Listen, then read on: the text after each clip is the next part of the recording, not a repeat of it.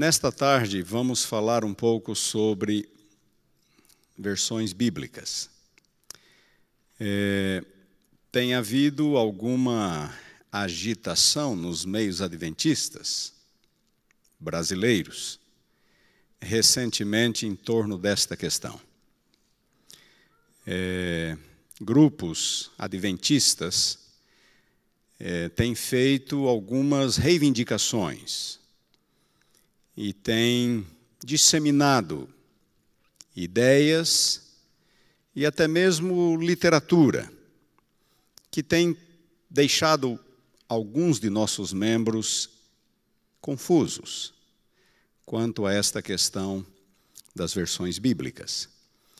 Nesta tarde, portanto, vamos falar um pouco sobre isto, ver o que o que é e o que não é, como foi e como não foi, quando se trata de versões da Bíblia. O título é Qual é a melhor versão da Bíblia? Você certamente sabe que existem várias versões da Bíblia em português. Aqui estão apenas algumas delas, talvez as mais importantes ou as mais conhecidas.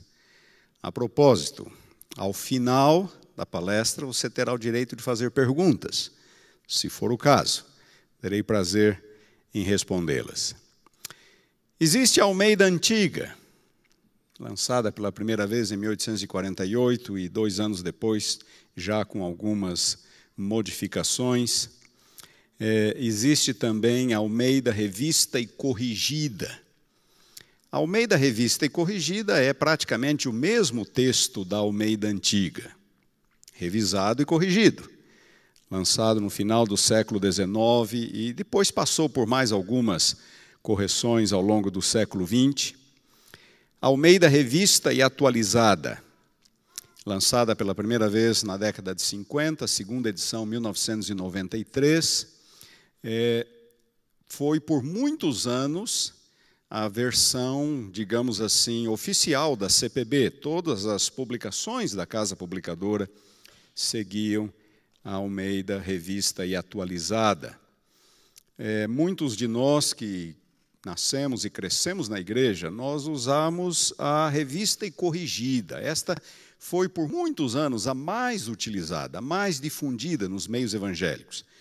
Mas pouco a pouco a atualizada foi ganhando espaço e mais recentemente a maioria de nossos membros talvez já usasse a atualizada, que como eu disse era a versão oficial da casa publicadora, a versão padrão da casa publicadora.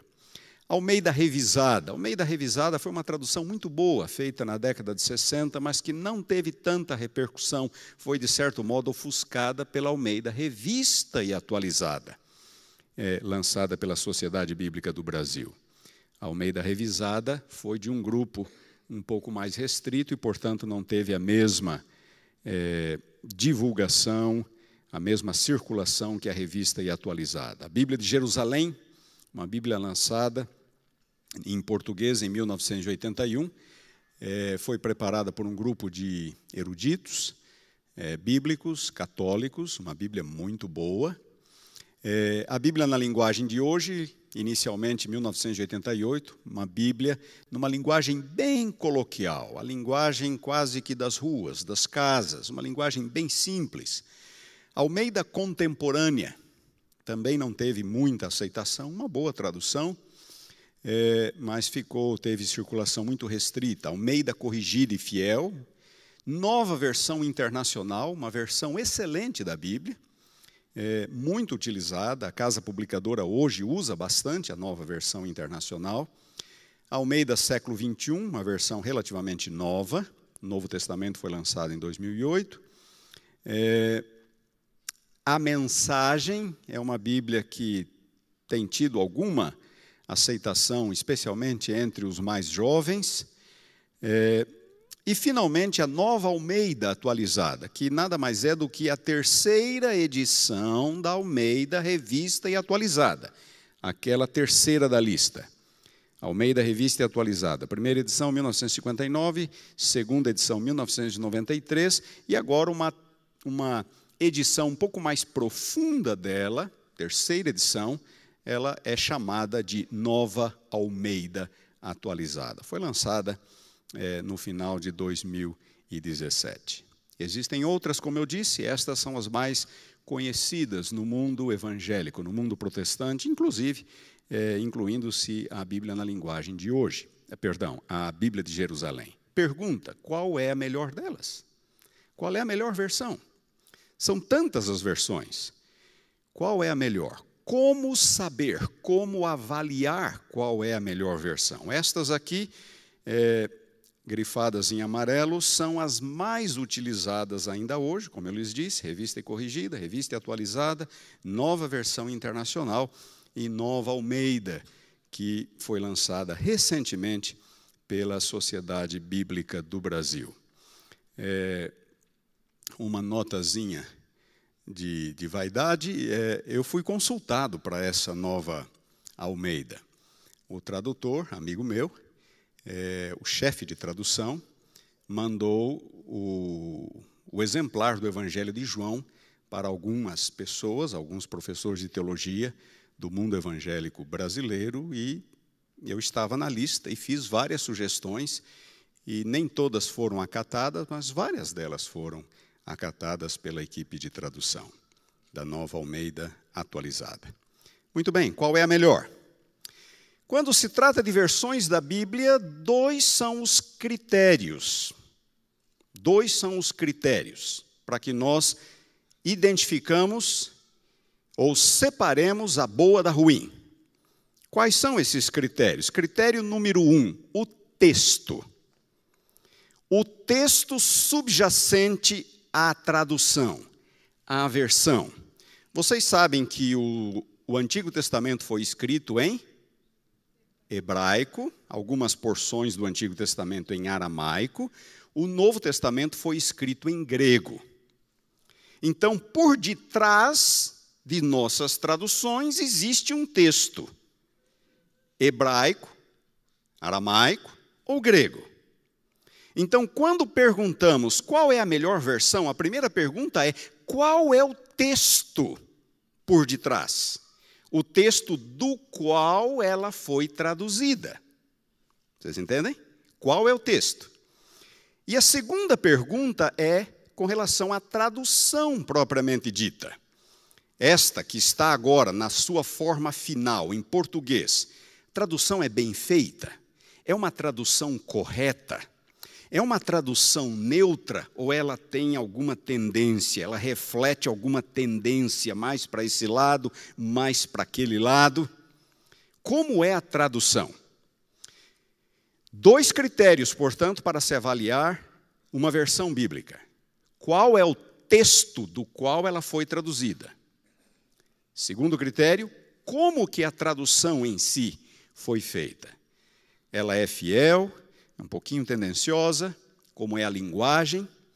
Nesta tarde nós vamos falar sobre ambos os critérios, mas eu vou me demorar quase que todo o tempo falando do primeiro critério, a questão do texto. É um pouco mais difícil de entender em algum momento, alguns de vocês poderão achar o pensamento bastante confuso, mas é, tem que ver com as dificuldades naturais do tema, mas eu vou tentar tornar o assunto o mais claro possível. E no final, vamos falar alguma coisa também sobre o segundo critério, o critério da tradução. Antes de mais nada, eu gostaria de é, fazer alguns comentários sobre o conceito de inspiração.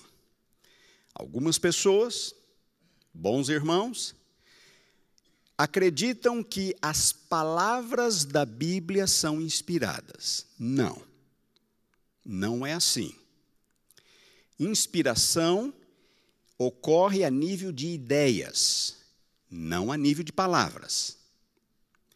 As palavras que nós encontramos na Bíblia são humanas mas as ideias são divinas.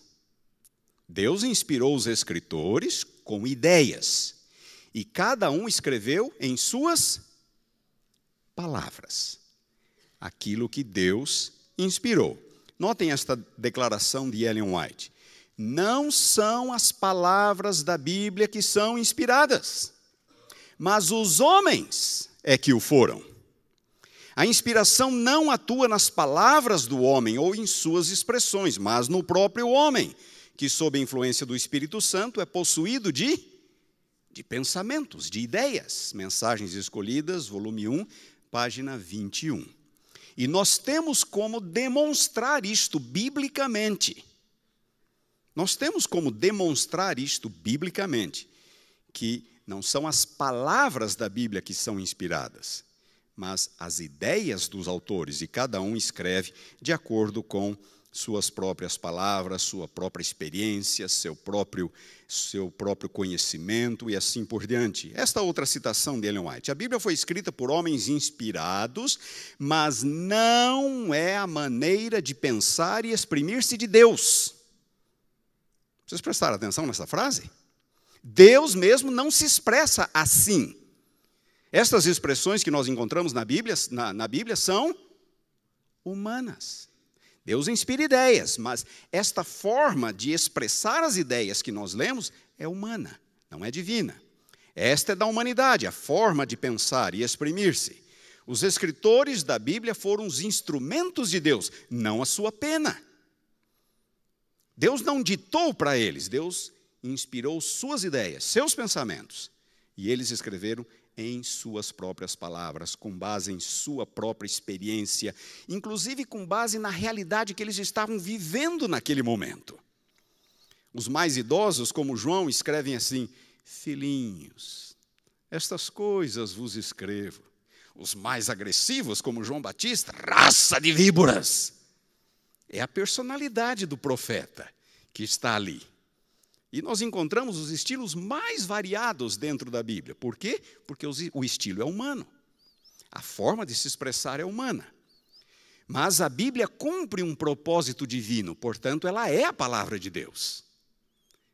Mas em linguagem humana expressões humanas. Olhem esta outra citação. A Bíblia não nos é dada em elevada linguagem sobre-humana.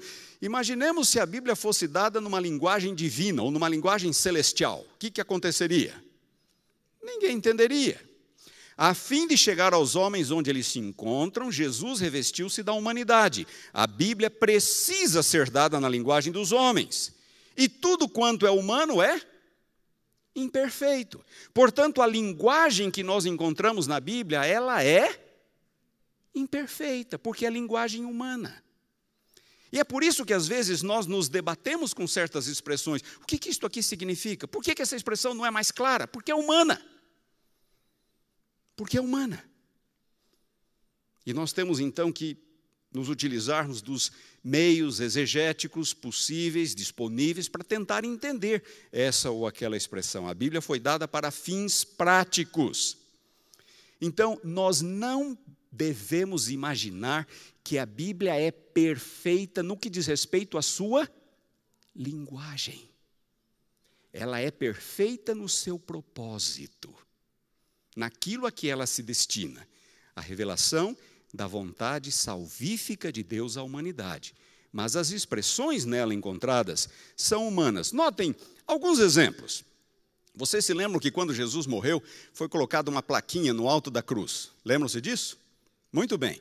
De acordo com o Evangelho de Mateus, ali estava escrito: Este é Jesus, o Rei dos Judeus. Mas quando nós vamos para Marcos, a frase é outra: o Rei dos Judeus. Quando vamos para Lucas, a frase é outra: Este é o Rei dos Judeus. E quando vamos para João, a frase é outra ainda: Jesus Nazareno, o Rei dos Judeus. Afinal de contas, o que estava escrito naquela plaquinha? Ou será que havia quatro? Eram quatro? Era uma só. Era uma só. O que exatamente estava escrito ali, eu não sei, mas há uma coisa que eu tenho certeza que estava ali. O que, que é? O Rei dos Judeus. E era exatamente o propósito daquela plaquinha, daquele título. Era escarnecer de Jesus. Vejam onde está o rei de vocês. Ele está em seu trono agora, crucificado, coroado, morrendo. Era um escárnio, o rei dos judeus. Percebam, faz alguma diferença se ali ah, estava escrito: Este é Jesus, ou só o Rei dos Judeus, ou Este é o Rei dos Judeus, ou Jesus Nazareno, o Rei dos Judeus, muda alguma coisa? Não muda. Mas por que essa? Por que, que não é exatamente igual? Porque a inspiração não atua nas palavras. A inspiração atua nas ideias, nos pensamentos. Este é apenas um exemplo, poderia citar outros. Notem as bem-aventuranças. Nós encontramos nove bem-aventuranças em Mateus e quatro apenas em Lucas. Foram nove ou foram quatro? Poderia ter sido até mais. Se Lucas escreveu só quatro, significa que Mateus pode ter escrito menos também do que as que Jesus realmente falou. Mateus escreveu, pode ter escrito aquelas que ele achou mais interessante e que traduziam melhor a mensagem de Jesus. Mas Mateus escolheu nove, Lucas escolheu quatro. E dei uma olhada na quarta bem-aventurança de Mateus. Mateus escreveu assim: Bem-aventurados os que têm fome e sede de justiça, porque serão fartos. Mateus 5, 6. Olhem a mesma bem-aventurança em Lucas: Bem-aventurados vós, os que agora tendes fome, porque sereis fartos. A frase é idêntica? Não, não é idêntica. Mesmo no texto grego, ela não é idêntica. Por quê? Porque não são as palavras que são inspiradas. Então, nós podemos encontrar diferenças no texto. Isto não compromete a mensagem. Não compromete a mensagem. Isto ocorreu lá, já na, na formação da Bíblia o Pai Nosso. Todos nós conhecemos o Pai Nosso na versão de Mateus. O Evangelho de Mateus sempre foi o evangelho mais utilizado na liturgia da igreja. E essa forma que nós sabemos decor, que nós utilizamos, é a de Mateus. Mas quando vamos para Lucas, o Pai Nosso é diferente. Só Mateus e Lucas registram o Pai Nosso. Em Lucas 11, 2 a 4, olhem como é o Pai Nosso em Lucas: Pai, santificado seja o teu nome, venha o teu reino, o pão nosso cotidiano dá-nos de dia em dia. Perdoa-nos os nossos pecados, pois também nós perdoamos a todo o que nos deve, e não nos deixes cair em tentação. Ponto. Este é o Pai Nosso em Lucas. É diferente, é mais curto. É a mesma oração? É a mesma oração. Mas não é idêntico, não é idêntico porque a inspiração não atua nas palavras. Podemos esperar variações nas palavras. Sr. White tem uma citação onde ela diz assim: que Deus inspira, pode inspirar pessoas diferentes com o mesmo pensamento e cada um vai escrever de modo diferente, com base na sua própria experiência de vida, no seu vocabulário, na sua, no seu conhecimento. Então podemos esperar variações, este é o ponto. E nós conhecemos, inclusive, algumas outras variações que ocorrem na Bíblia. Muito bem. Eu falei para vocês que para avaliar, isto aqui é apenas alguns conceitos preliminares, nós vamos precisar deles lá no final. Eu disse para vocês que para avaliarmos uma versão, dois são os critérios. Primeiro critério, o texto. Qual é o texto do qual esta versão foi feita? Isto, esta pergunta, qual é o texto, decorre do seguinte fato: nenhum manuscrito original da Bíblia sobreviveu. Nenhum, quer do Antigo, quer do Novo Testamento. Os originais de Mateus, de, de, de, de de Moisés, de Isaías, de Davi, todos desapareceram. Os originais de Mateus, Lucas, João, Paulo, todos desapareceram. Nenhum deles chegou até nós. Por que desapareceram? Primeiro, porque eles foram muito utilizados. E quando nós usamos muito um livro, ele se desgasta, ele se consome. E ele desaparece. Segundo, desastres naturais podem ter contribuído. Um incêndio, uma inundação, alguma calamidade. Paulo enviou uma carta aos crentes de Laodiceia. Vocês sabiam que Paulo escreveu uma carta aos crentes de Laodiceia? Ele diz isso em Colossenses capítulo 4, versículo 16.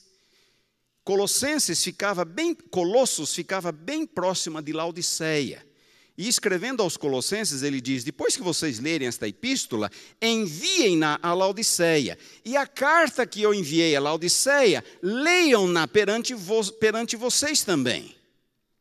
Ele faz referência a uma carta que ele enviou a Laodiceia. Esta carta não chegou até nós, ela desapareceu. Paulo escreveu a sua carta aos Laodicenses quando ele estava preso em Roma, também aos Colossenses.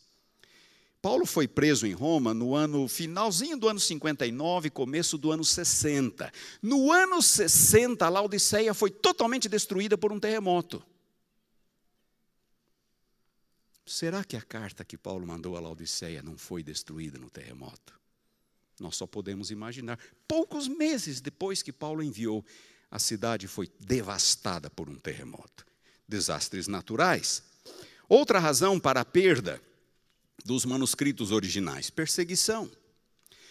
Eusébio de Cesareia foi um historiador cristão que viveu no início do quarto século. Ele, ele viveu a transição do período de perseguição para o período de paz, logo após a conversão do imperador Constantino. Constantino pôs um fim à, à perseguição quando ele se torna cristão. E Eusébio de Cesareia relata que relata haver visto com os próprios olhos pilhas de exemplares bíblicos sendo queimados em praça pública durante a perseguição. Será que algum original não foi queimado também, não foi destruído por conta das perseguições que o Império Romano impôs à igreja? Tudo isso é possível. A verdade é: nenhum manuscrito original sobreviveu. Nenhum. O que é que nós temos então? Nós temos cópias. Cópias manuscritas. Estas sim chegaram até nós. E onde estão estas cópias? Estão por aí. Estão em museus, estão em mosteiros, estão em bibliotecas, espalhadas pelo mundo cristão. As cópias produzidas já desde o final do primeiro, início do segundo século, estão por aí. Existe na cidade de Münster, na Alemanha, um centro que contém cópias de todos os manuscritos conhecidos. Todos os manuscritos. Então, se você quiser pesquisar um manuscrito bíblico, você não precisa ir até aquele mosteiro, até aquela catedral ou até aquela biblioteca onde ele se encontra. Você pode ir a um único lugar, que é este centro de pesquisa em Münster. Ali você vê microfilmes, você vê cópias digitalizadas de todos os manuscritos conhecidos. Já estive nesse local várias vezes fazendo pesquisas. Você tem tudo ali. É extraordinário. Mas se você quiser ver a cópia física, você pode. Algumas delas são difíceis, de difícil acesso. Existe uma das cópias mais famosas, mais importantes do Novo Testamento, no Museu do Vaticano. E o Museu do Vaticano não deixa qualquer um olhar esta, esta cópia, de tão importante que ela é. Como eu sou qualquer um, não me foi permitido ver essa cópia. Eu cheguei ali e pedi. Falaram, infelizmente, não, não vamos lhe mostrar esta cópia.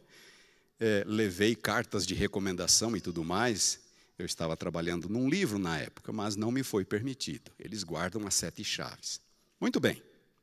Nenhum manuscrito sobreviveu. O que é que sobreviveu? Cópias. Apenas cópias. Quantas cópias?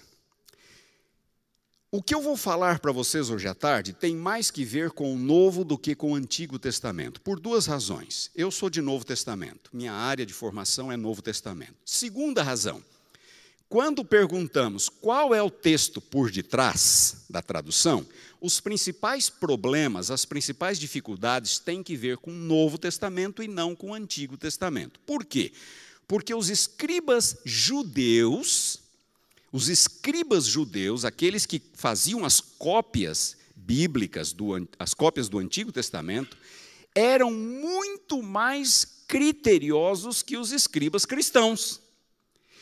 Para o escriba judeu, o texto é sagrado, a letra é sagrada. Então eles copiavam o texto Depois de, cópia, de pronta a página, eles contavam as linhas, contavam as palavras, contavam as, as colunas, contavam as letras, e se alguma coisa não batesse, eles rasgavam e começavam de novo. Eram extremamente zelosos, os escribas judeus. Ao fazerem assim, os erros eventualmente cometidos eram mínimos. Já para os escribas cristãos, o critério era outro a mensagem era sagrada, não o texto, não a letra. Então eles faziam ajustes de vez em quando para clarificar a mensagem, tornar a mensagem um pouco mais atual, uma palavra arcaica substituíam por uma palavra moderna. Por quê? Porque a mensagem era sagrada, não a letra, como para os judeus. Portanto, o que eu vou lhes falar tem mais que ver com o Novo Testamento. Do Novo Testamento, é, 5.800 manuscritos gregos aproximadamente sobreviveram. Chegaram até nós. São conhecidos. É pouco ou é muito? É pouco ou é muito? É muito. 5.800 manuscritos gregos, do século II ao século XVIII. A imprensa foi inventada no século XV mas nem todos tinham acesso à imprensa de imediato, então manuscritos continuaram a ser produzidos até o século XVIII. É muito manuscrito. É verdade que nem todos são completos, alguns chegaram até nós apenas em estado fragmentário, mas é muito manuscrito. Estes manuscritos estão em papiro, pergaminho, papel. Papiro é um tipo de papel mais bruto, feito da planta papiro que existia em abundância no Egito na antiguidade. O pergaminho é pele animal, uma pele tratada. Isto é pergaminho, como que industrializada, para que pudesse receber a escrita. E o papel, papel feito de tecido ou outros insumos a partir do século XII na Europa, quando o papel foi introduzido. Portanto, papiro, pergaminho e papel. Mas não são só manuscritos gregos. Logo que o cristianismo começou a entrar em outras regiões, em outras terras, onde não se falava o grego, o Novo Testamento começou a ser traduzido na língua daquele povo. E assim nós temos antigas versões, as primeiras versões, para o siríaco, que era falado em áreas da Palestina, é, na Mesopotâmia, regiões da Síria, é, para o latim, falado nas regiões mais ao ocidente da Europa, na Itália, na Espanha, na França. Naquela época eles não eram conhecidos por esses nomes, mas naquelas regiões, no norte da África. E o copta, que era a antiga língua do Egito, antiga, antiga língua egípcia. Já no segundo século começaram a ser feitas traduções para estas línguas. Hoje, existem nada menos que 10.500 manuscritos dessas antigas versões. É muito material. E as citações dos pais da igreja? Quem eram os pais da igreja? Os pais da igreja foram os primeiros escritores cristãos. E eles escreveram sobre temas bíblicos. E eles estão constantemente citando passagens bíblicas. Então, quando nós lemos as obras desses autores cristãos, os chamados pais da igreja, nós vamos encontrar um grande número de citações bíblicas. Estas citações estão lá. E nós sabemos de onde eram os escritores, que época eles viveram, e podemos ler exatamente como era o texto que eles conheciam, que eles utilizavam. Só para vocês terem uma ideia, só os escritores do segundo século citaram o Novo Testamento 17 mil vezes. Os escritores do terceiro século citaram o Novo Testamento 12 mil vezes. Aí você vai dizer, mas menos que no segundo? Não, não é menos que no segundo. Porque só Orígenes, no terceiro século, citou o Novo Testamento 32 mil vezes. Só um escritor. 32 mil vezes. Em outras palavras, se nenhum manuscrito tivesse sobrevivido nós teríamos como conhecer ou reconstruir a Bíblia inteira só por meio das citações de Orígenes, de um único escritor. Vocês entenderam? Notem, pergunto para vocês: é pouco ou é muito esse material? É muito.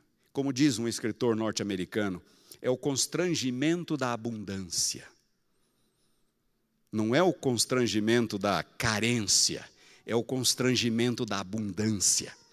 Então, eu me lembro quando eu comportava, e foi a primeira vez que eu me deparei com esse tópico, com esse assunto. Estava lá oferecendo meus livros e de repente uma moça falou assim para mim: se tão somente a gente pudesse ter certeza que o que a gente lê hoje é aquilo que foi escrito tantos séculos atrás, quem sabe eu acreditasse na Bíblia. Se tão somente eu pudesse ter certeza de que aquilo que eu leio hoje é aquilo que foi escrito, talvez eu acreditasse na Bíblia. Vocês, uma, vocês estão vendo as evidências que nós temos em favor da Bíblia? Só do Novo Testamento. São na casa dos milhares. Manuscritos gregos, antigas versões e citações patrísticas. Aqui está uma cópia de um antigo papiro.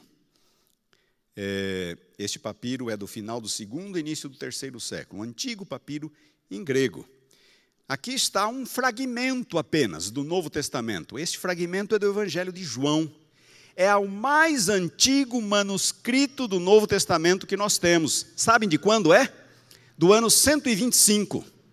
João escreveu seu evangelho por volta do ano 90. 35 anos depois do evangelho de João escrever o seu original, esse, essa cópia estava sendo feita no Egito. 35 anos depois. Muito próxima do original. Muito próxima. Esse fragmento se encontra, é parte de uma coleção particular de um colecionador britânico. Esta é uma cópia em pergaminho do início do quarto século. Parece uma Bíblia recente, não? Tem 1700 anos. Tem 1700 anos. Esta é uma folha de um manuscrito em pergaminho, também do início do quarto século. Esse aqui, vocês estão vendo aquele carimbo no pé da página, no meio das duas colunas? É da Biblioteca do Vaticano. Esse é aquele que eu quis olhar e não me permitiram. Está na Biblioteca do Vaticano. Não foi o Vaticano que preparou, apenas está lá. Mas eles não permitem o acesso. Eles têm uma cópia digitalizada e o pesquisador pode pesquisar na cópia digitalizada, mas dificilmente no original. Esta aqui é a página inicial do livro de Hebreus, dá para ler em cima, aos Hebreus, naquele título que aparece lá. Este aqui é um manuscrito ainda em pergaminho, já em letra minúscula. Este aqui é letra maiúscula, este aqui é letra minúscula. A letra minúscula foi introduzida no nono século. Até o nono século só existia letra maiúscula. No nono século começou a ser utilizada a letra minúscula. Esse aqui é um outro tipo de manuscrito, também letra minúscula, era um lecionário Lecionários eram cópias de porções bíblicas usadas na liturgia da igreja. Existem milhares de lecionários também disponíveis. Muito bem. Muitas cópias, milhares de cópias. E agora vem o ponto. As cópias não são exatamente iguais. Elas não são idênticas. Elas diferem umas das outras. Às vezes um pouquinho, às vezes um pouco mais. Elas diferem. De que natureza são as diferenças? Às vezes, no processo de cópia, alterações acidentais foram cometidas. Alterações acidentais, erros involuntários. Como, por exemplo, falha de memória. Eu sei o Salmo 23 de cor. E quando eu vou copiar o livro dos Salmos e eu chego no Salmo 23, a minha tendência é fazer o quê? É reproduzir de memória. Mas às vezes eu posso inverter uma palavrinha com outra, ou posso pular uma palavrinha. Vocês estão entendendo? A memória me trai e eu cometo um erro. Às vezes o erro é insignificante, mas é uma diferença, é uma alteração. Falhas da memória. Descuido visual. Alguma vez você fazendo uma cópia pulou alguma palavra? Isso é normal. Todos nós cometemos esse tipo de erro. Descuido visual. Descuido auditivo. Algumas cópias na antiguidade eram feitas mediante ditado. Então, os monges no mosteiro Vários monges se assentavam em suas escrivaninhas e um outro monge lia o texto e eles faziam as suas cópias, mediante ditado. Mas em grego, assim como em português, em qualquer língua, existem palavras que soam muito semelhante. Por exemplo, nós temos em português o pronome nós e o pronome vós. Português é difícil fazer a confusão entre nós e vós, mas em grego, nós é imeis e vós é imeis. Você percebeu alguma diferença? Pois é. A pronúncia é quase idêntica. E houve um período na Idade Média em que a pronúncia se tornou absolutamente idêntica. Imeis, para vós e para nós. Então você está escrevendo e eu estou ditando e eu digo imeis. O que você vai escrever? Nós ou vós? Uns podem escrever nós, outros podem escrever vós. Equívoco auditivo. E com isso, algumas pequenas alterações são introduzidas no texto. Não são intencionais. Aí alguém pode dizer, mas iria Deus permitir que alterações fossem introduzidas, irmãos, nós temos que nos lembrar de que não são as palavras da Bíblia que são inspiradas, e o ser humano é falível. Então, uma essas alterações são resultado natural da fragilidade humana.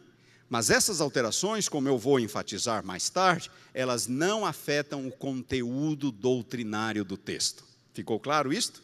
Não afetam. Agora, houve alterações intencionais também, como, por exemplo, uma palavra arcaica, antiga. Alguns aqui são do tempo em que farmácia se escrevia com PH. Hoje, farmácia se escreve com F. O mesmo ocorre em grego. Palavras com grafia antiga, que foram alteradas, foram modernizadas ao longo do tempo.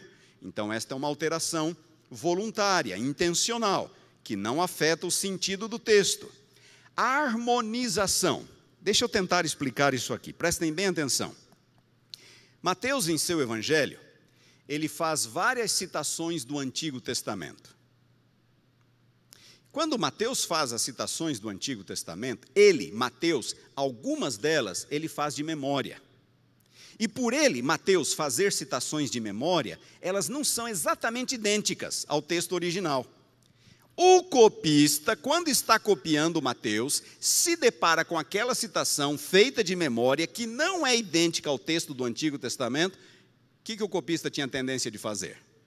De corrigir, para ficar exatamente igual a Isaías. Para ficar exatamente igual a Isaías. Ou às vezes uma declaração de Jesus que aparece em Mateus e Lucas, tipo o Pai Nosso. A mesma declaração, mas não são idênticas. A versão de Mateus é um pouquinho diferente de Lucas. Quando o copista chegava em Lucas, a tendência dele era de corrigir para deixar exatamente igual a Mateus. O copista era tentado a fazer esta harmonização textual, litúrgica, porque alguns textos eram usados na liturgia da igreja. E aí o copista, ao copiar o texto, ele acabava adaptando o texto à forma como a igreja utilizava. Isto aconteceu com o Pai Nosso, por exemplo e alterações de compreensão para tornar o texto mais claro. Às vezes aparece a palavra espírito, sozinha. E o copista diz assim: Isso aqui pode gerar alguma confusão, eu vou facilitar a compreensão. E ele acrescentava a palavra santo, Espírito Santo, para não deixar nenhuma dúvida de quem o texto está falando. Espírito Santo. Afeta o sentido? Não, não afeta o sentido, mas é uma alteração. Às vezes, um simples artigo, o ou a pode ser omitido ou acrescentado. A alteração é mínima, insignificante, mas é tratada pelos estudiosos como uma alteração. Muito bem, as cópias não são exatamente iguais. Esta aqui é uma reprodução de um escriba na Idade Média, fazendo o seu trabalho. Outra reprodução de escribas, final da Idade Média. Outra reprodução de como era feito o trabalho nos mosteiros pelos monges. Muito bem. Quase todas as alterações são absolutamente inconsequentes. não mudam absolutamente nada. Alterações doutrinárias. Houve alterações doutrinárias do texto? Algumas são de caráter doutrinário. Isso é um fato. Não adianta nós omitirmos este fato.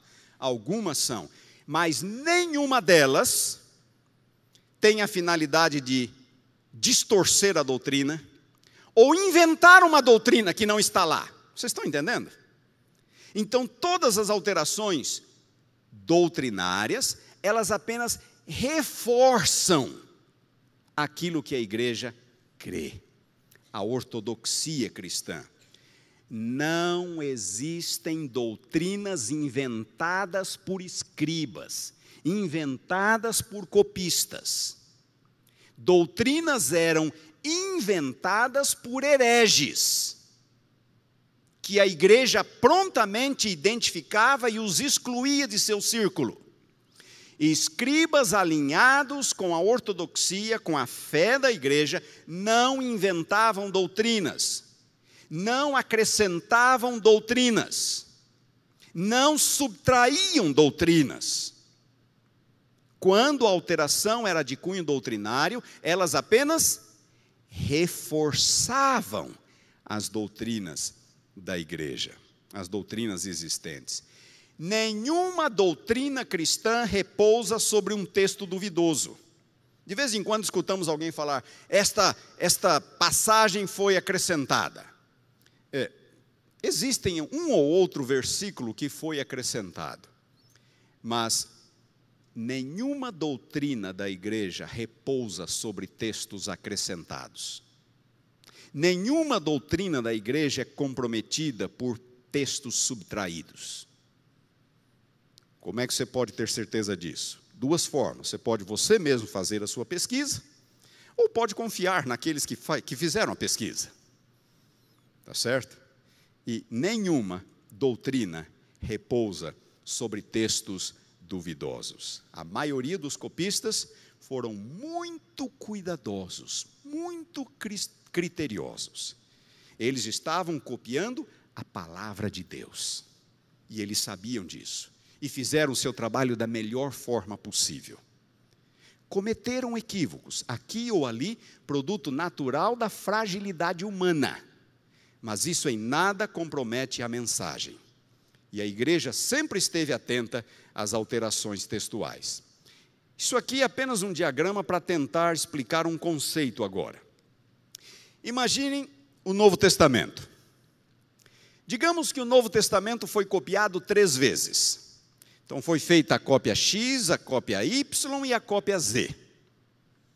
O copista que preparou a cópia X cometeu alguns equívocos. E esses equívocos vão estar nas suas cópias. Quando a cópia X é copiada, o que, que, vai acontecer com aqueles equívocos? Alguns deles poderão ser corrigidos, outros, talvez não. Então, aqueles equívocos cometidos pelo copista X vão ser reproduzidos pelo copista X1, pelo copista X2. Vocês estão entendendo? O mesmo acontece com a cópia Y. A cópia Y contém algumas alterações diferentes da cópia X. E quando a cópia Y é copiada, aquelas alterações serão preservadas. E o mesmo acontece com a cópia Z. Assim, nós temos grupos de manuscritos com características distintas. Como que eu sei que isto aqui é uma alteração? Porque eu vejo nesta cópia e não nas outras. Então, quando eu comparo as cópias, eu identifico as alterações e. que mais? Corrijo. Quando comparamos as cópias, nós podemos identificar as alterações, porque se nós tivéssemos os originais, então não restaria dúvida, é só ir lá na, na biblioteca tal, na igreja tal, no mosteiro tal e checar no original, mas nós não temos, dependemos das cópias. Como as cópias não são todas com as mesmas características, isso nos permite, número um, identificar possíveis alterações e, número dois, corrigir as alterações. E aí eu pergunto, volta a uma questão que eu já falei. Quantos manuscritos gregos existem? 5.800. Quantos manuscritos das antigas versões? 10.500. É pouco ou é muito? É o constrangimento da abundância. É muito material que nos permite identificar com certeza possíveis alterações e corrigi-las. Mas o texto, lembre-se, inspiração não atua nas palavras. Inspiração não atua nas palavras. Esse é o mapa do Império Romano. O Império Romano pegava todo o sul da Europa, indo até a moderna Inglaterra, Portugal, Espanha, e do lado de cá indo até a Mesopotâmia, e pegava também o norte da África, todo o norte da África, indo aqui do Egito, próximo da Judéia, até a, a parte da antiga Mauretânia, me parece que ali hoje é a região do Marrocos. Então, esse é o Império Romano. Agora preste atenção. Bem no meio do Império Romano, você podia traçar uma linha vertical uma linha vertical. Ao ocidente dessa linha se falava o latim. Na Europa Central, Ocidental e Norte da África. E ao oriente dessa linha, ao leste, se falava o grego. Ali na Grécia, na Ásia Menor, região da moderna Turquia, na Palestina, no norte da África, Egito, se falava o grego isso nos dias dos apóstolos e séculos seguintes. Então, o Império Romano tinha dois grandes grupos linguísticos. Ao ocidente se falava o latim, ao oriente do Império Romano se falava o grego. Muito bem. Por que isso é importante? No sétimo século, os árabes começam a sua conquista do mundo antigo. Os árabes sobem ali da Arábia, os muçulmanos sobem e eles começam a conquistar. Conquistam todo o norte da África e entram na Europa.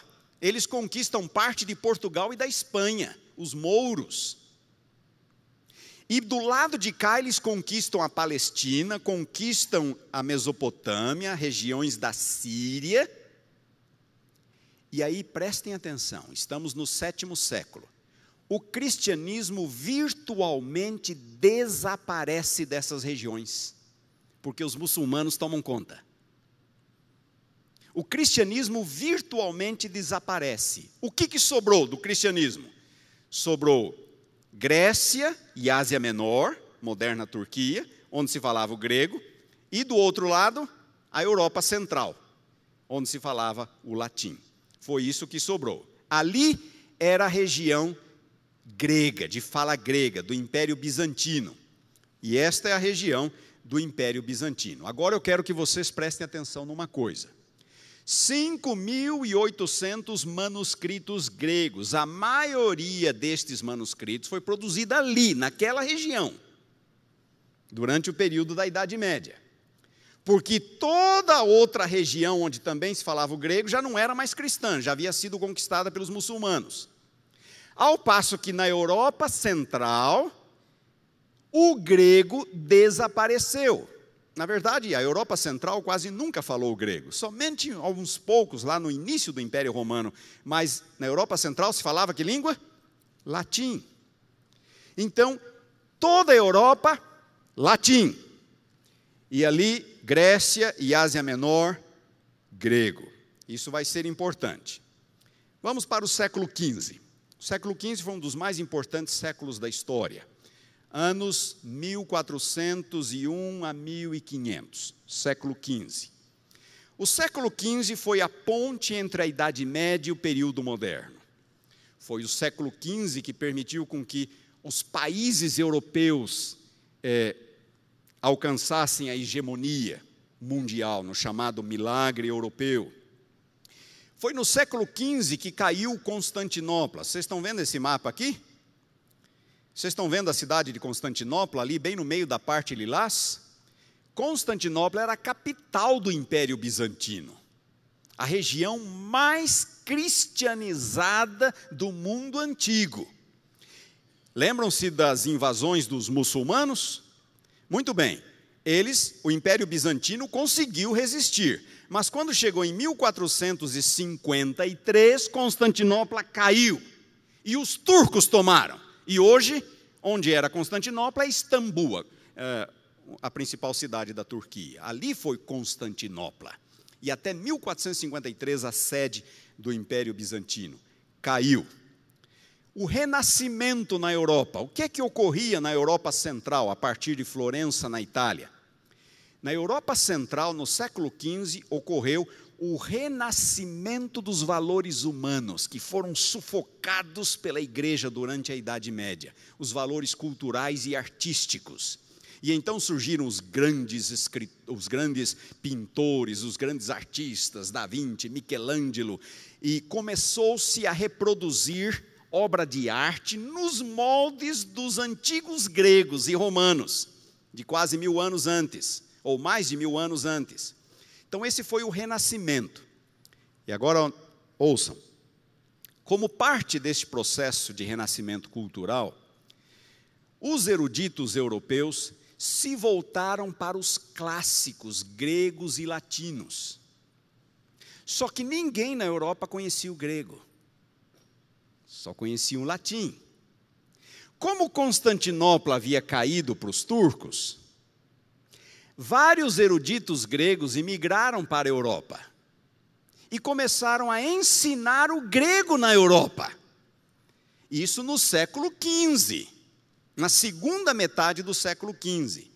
E na Europa Central, que nunca falara o grego, de repente eles começam a aprender o grego.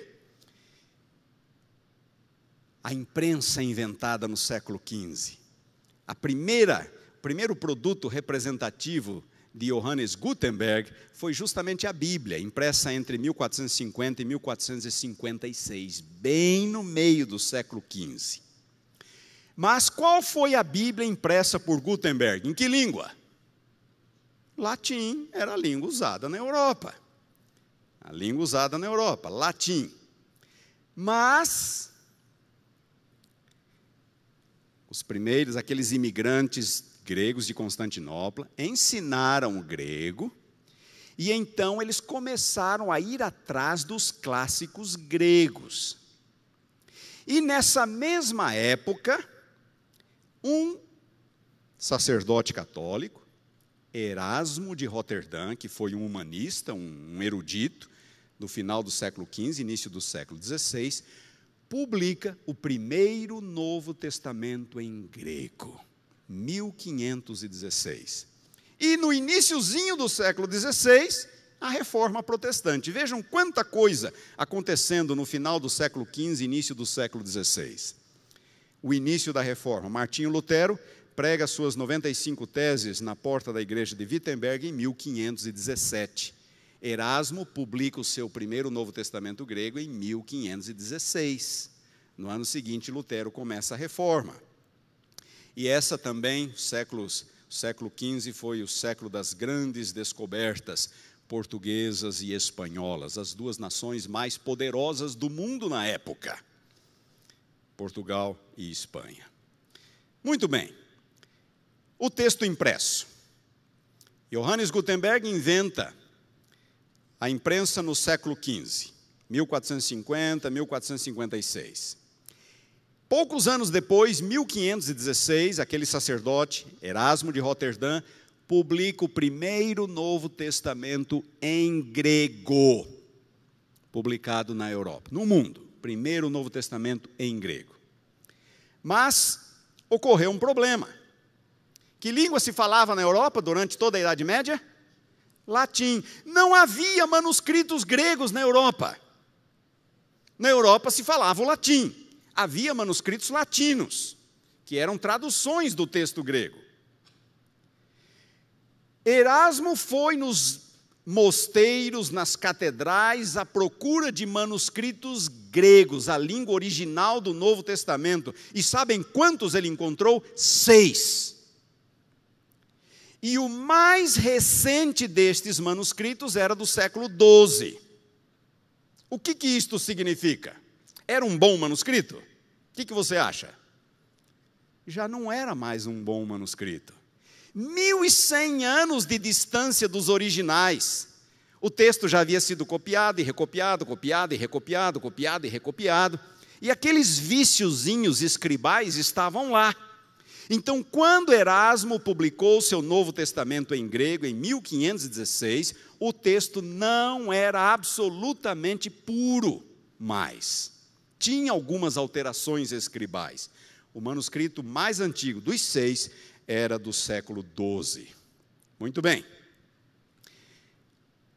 A reforma começou em 1517. Em 1519, Lutero faria a tradução do Novo Testamento para a língua alemã, da, do texto grego, do texto original. Qual foi o texto grego usado por Lutero? O de Erasmo, que era o que estava disponível na Europa. Lutero usou o texto de Erasmo. Era um texto bom? Não era o melhor. Não era o melhor, mas era o único que havia. Era o único texto grego que havia. O de Erasmo. Lutero faz a sua tradução do Novo Testamento em 1519. E todas as traduções protestantes que vieram em seguida tiveram como base o mesmo texto de Erasmo. Em alemão, em inglês, francês, holandês, espanhol e português, João Ferreira de Almeida, 1681. Teve como base o texto de Erasmo. A propósito, quem foi João Ferreira de Almeida? Onde João Ferreira de Almeida fez a sua tradução da Bíblia? João Ferreira de Almeida era um garoto português, 14 anos de idade, católico, se mudou para a Holanda. A Holanda era um país protestante, era calvinista. Ali na Holanda, João Ferreira de Almeida se converte ao protestantismo, ao calvinismo. Portugal, nessa época, já não era mais tão forte. Portugal tinha colônias no mundo inteiro, no mundo inteiro, até do outro lado do mundo. Lembram-se, eu falei, uma das nações mais poderosas do mundo na época. Mas com o enfraquecimento do reino português, ele concentrou suas atenções em algumas colônias africanas e num país que era gigantesco. Que país era esse? O Brasil. E deixou as outras colônias mais menores, mais insignificantes, lá do Oriente, até porque eram muito longe, muito distantes. Quando os portugueses arrefeceram o controle das colônias asiáticas, os holandeses foram lá e tomaram o controle dessas colônias. Os holandeses. Os portugueses, quando lá estiveram, converteram os nativos para qual religião? Catolicismo. E agora os holandeses chegam e eles vão reconverter os nativos para que religião? Para o protestantismo, para o calvinismo. E João Ferreira de Almeida está na Holanda, 17 anos de idade. E aí começa a se fazer uma propaganda. Estamos precisando de gente que fala o português para nos ajudar no evangelismo lá nas colônias orientais. E João Ferreira de Almeida fala: Eu vou. 17 anos de idade, ele embarca e vai para uma ex-colônia portuguesa na Indonésia, na ilha de Batávia. Hoje, a ilha de Java. E ali na Indonésia, para benefício dos da, do, do, das pessoas de fala portuguesa para ajudar no evangelismo dessas pessoas, João Ferreira de Almeida fez a sua tradução para o português, lá na Indonésia, para evangelizar aquela ex-colônia portuguesa. João Ferreira de Almeida, ali na Indonésia, estudou num seminário calvinista, aprendeu grego, aprendeu, aprendeu hebraico, e foi ali que ele fez a sua tradução e foi publicada em 1681. A nossa tradução, João Ferreira de Almeida, foi feita na Indonésia, por João Ferreira de Almeida, no século 17. Muito bem.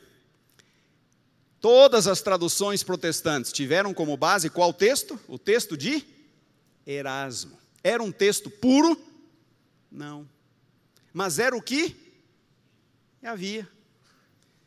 Estamos falando da Europa ocidental, onde o grego não era conhecido ou começava a ser redescoberto, e Erasmo se baseou em meia dúzia de manuscritos, os que ele pôde encontrar, e o mais recente deles era do século XII. Meia dúzia de manuscritos, mais antigo do século XII. Interessante. Para o livro do Apocalipse, Erasmo tinha um único manuscrito, e era um manuscrito incompleto, faltava a última folha do Apocalipse. É o que tinha. E sabem o que, que ele fez? O que, que vocês acham que ele fez?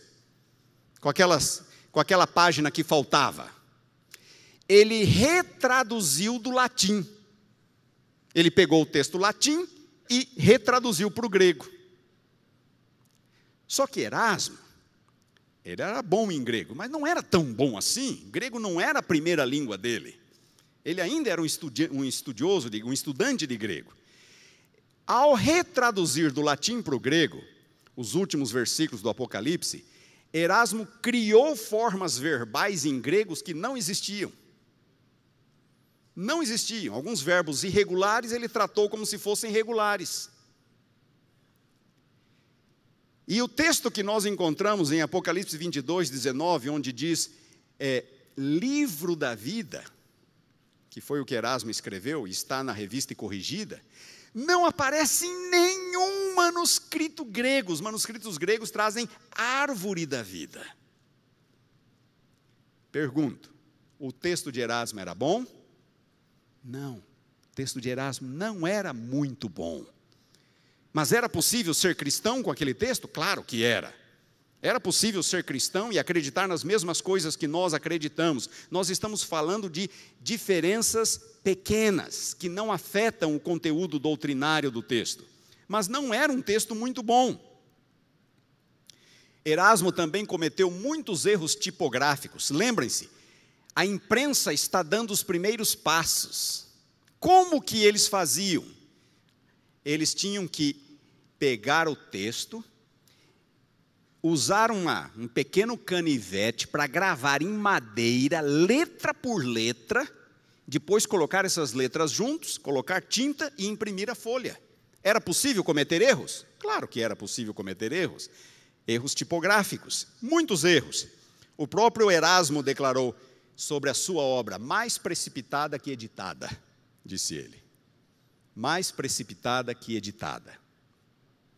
Bom, infelizmente foi assim que o Novo Testamento grego foi oferecido ao mundo, numa Europa onde falava-se principalmente o latim. E as primeiras traduções protestantes foram feitas desse texto aqui.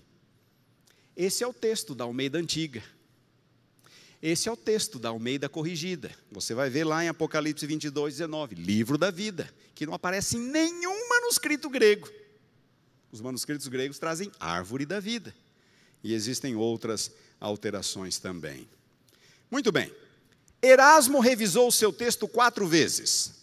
Erasmo produziu cinco edições, entre 1519 e 1535. Depois de Erasmo veio um editor francês chamado Roberto Stefano, preparou quatro edições do texto de Erasmo. Depois veio é, Teodoro Beza, que foi discípulo de João Calvino em Genebra, preparou nove edições do texto de Erasmo.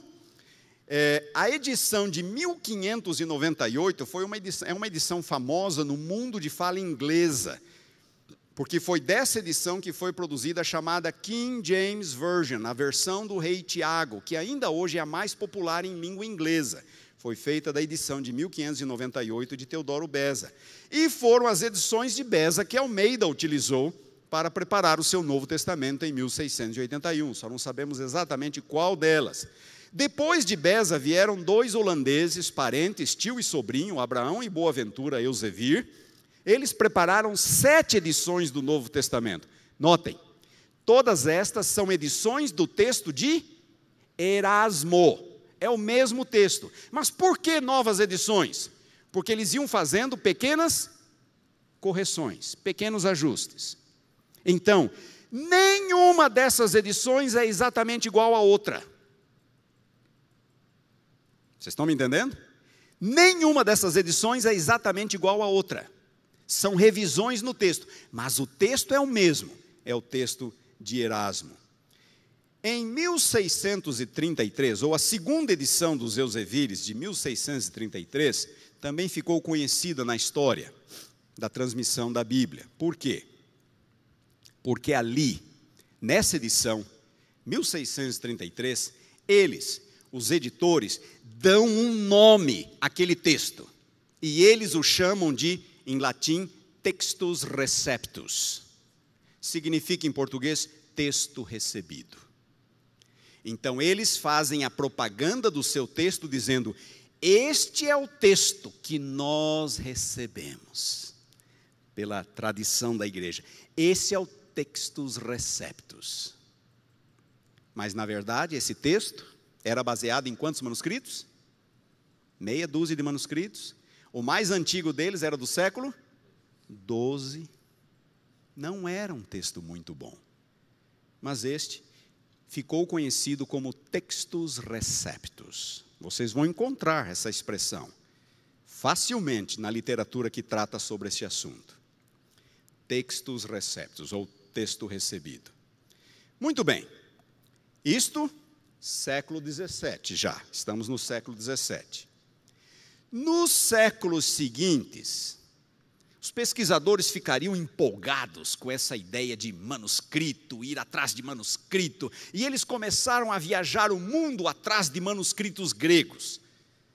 E só hoje nós conhecemos 5.800. Eles começaram a viajar o mundo e começaram a descobrir manuscritos cada vez mais antigos.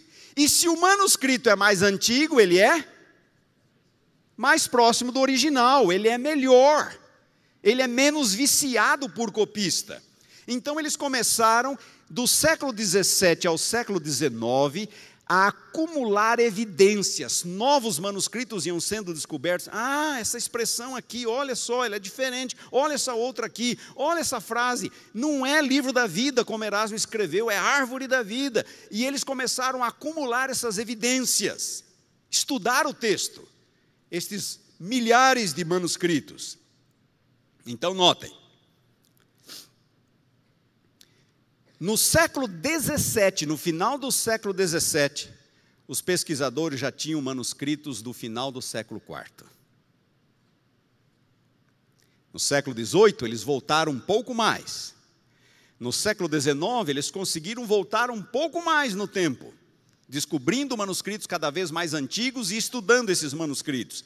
Até que no século XX, nós conseguimos resgatar um texto que, segundo a maioria dos estudiosos, é o texto original. É o texto ali da virada do primeiro para o segundo século. Talvez com uma diferença ou outra, coisa absolutamente pequena e insignificante.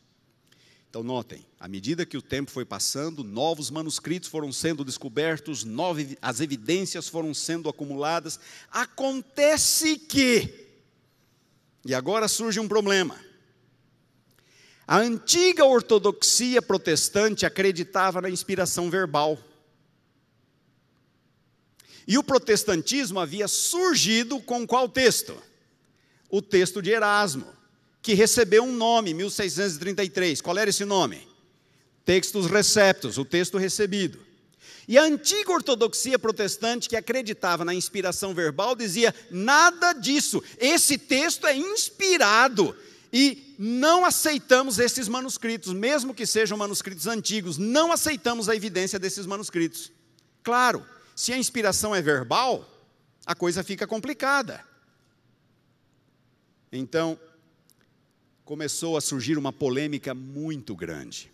Eles também diziam o seguinte: notem, dos 5.800 manuscritos que nós temos, a maioria deles traz o texto recebido. Portanto, esse é o texto original. O que, que você acha desse argumento? A maioria dos 5.800 manuscritos traz o texto recebido. Portanto, ele é o texto original. O que, que você acha desse argumento? Eu estou vendo alguns balançarem a cabeça assim.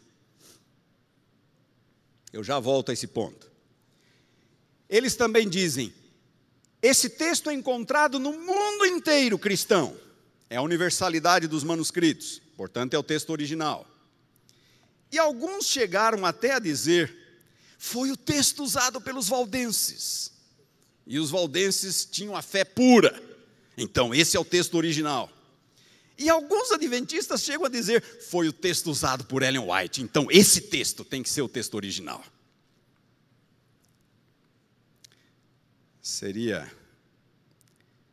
trágico, triste se não fosse cômico, não é? Seria cômico se não fosse triste, trágico. E existem várias pessoas que vêm, inclusive, com teorias de conspiração. Não, essas pessoas que estão tentando introduzir um texto diferente, pessoas que eram ligadas ao ocultismo e eram inimigos da fé, travestidos de ovelhas, lobos, estavam tentando desvirtuar e corromper a igreja. Tudo porque na base estava a crença na inspiração verbal. Crença na inspiração verbal. Vamos responder algumas dessas ideias. A inspiração é verbal? Não. A inspiração não é verbal. Eu dei alguns exemplos para vocês e eu poderia passar o resto do dia só dando exemplos de que a inspiração não é verbal. Deixa eu dar um exemplo muito curioso para vocês. Vocês já perceberam que os evangelhos de Mateus, Marcos e Lucas são muito parecidos? E João é um evangelho bem diferente? Vocês já tinham percebido isso? Muito bem. Se vocês pegarem Mateus, Marcos e Lucas, o vocabulário de Jesus é muito parecido. Mateus, Marcos e Lucas. Mas quando chegamos em João, o vocabulário de Jesus é muito diferente do vocabulário de Jesus em Mateus, Marcos e Lucas. Ora, não é o mesmo Jesus? Por que, que o vocabulário de Jesus em João é tão diferente do vocabulário do mesmo Jesus em Mateus, Marcos e Lucas? Resposta: porque a inspiração não é verbal. As palavras de Jesus em João, na verdade, são as palavras de quem? De João. João está reproduzindo com suas palavras aquilo que Jesus disse. Vocês entenderam? Eu poderia dar muitos exemplos. Esse problema de inspiração verbal, prestem atenção, irmãos, não é um problema adventista. Nós não cremos em inspiração verbal. Nós cremos em inspiração de ideias, de pensamentos. Antes de Ellen White escrever sobre o assunto, vários adventistas já defendiam inspiração de ideias e não inspiração verbal. E durante toda a história, houve um período em que muitos adventistas criam inspiração verbal, mas não era este o ensino da igreja. E continua não sendo. Vocês podem abrir Mensagens Escolhidas, volume 1, podem abrir o Nisto, o Nisto Cremos. A igreja adventista não acredita em inspiração verbal. Este é um problema evangélico. Outro, o texto de Erasmo foi alterado diversas vezes. O texto de Erasmo foi alterado. O texto receptus não é homogêneo. Ele foi alterado diversas vezes. Existem 252 diferenças entre as várias edições. Erasmo, James, aqui mesmos, alterações no texto. Aqui em James. Eles dizem que a maioria dos manuscritos é do textos receptos. O textos receptos é baseado em meia dúzia de manuscritos do século o mais antigo deles, do século XII. O Textus Receptus não é o texto da maioria dos manuscritos. O chamado texto majoritário, que é o texto da maioria dos manuscritos, é um, o Textus Receptus é outro. Existem 1838 diferenças entre o texto de Erasmo e o texto da maioria dos manuscritos usados na Idade Média. Então, o Textos Receptos é um texto de meia dúzia de manuscritos, não é o texto da maioria.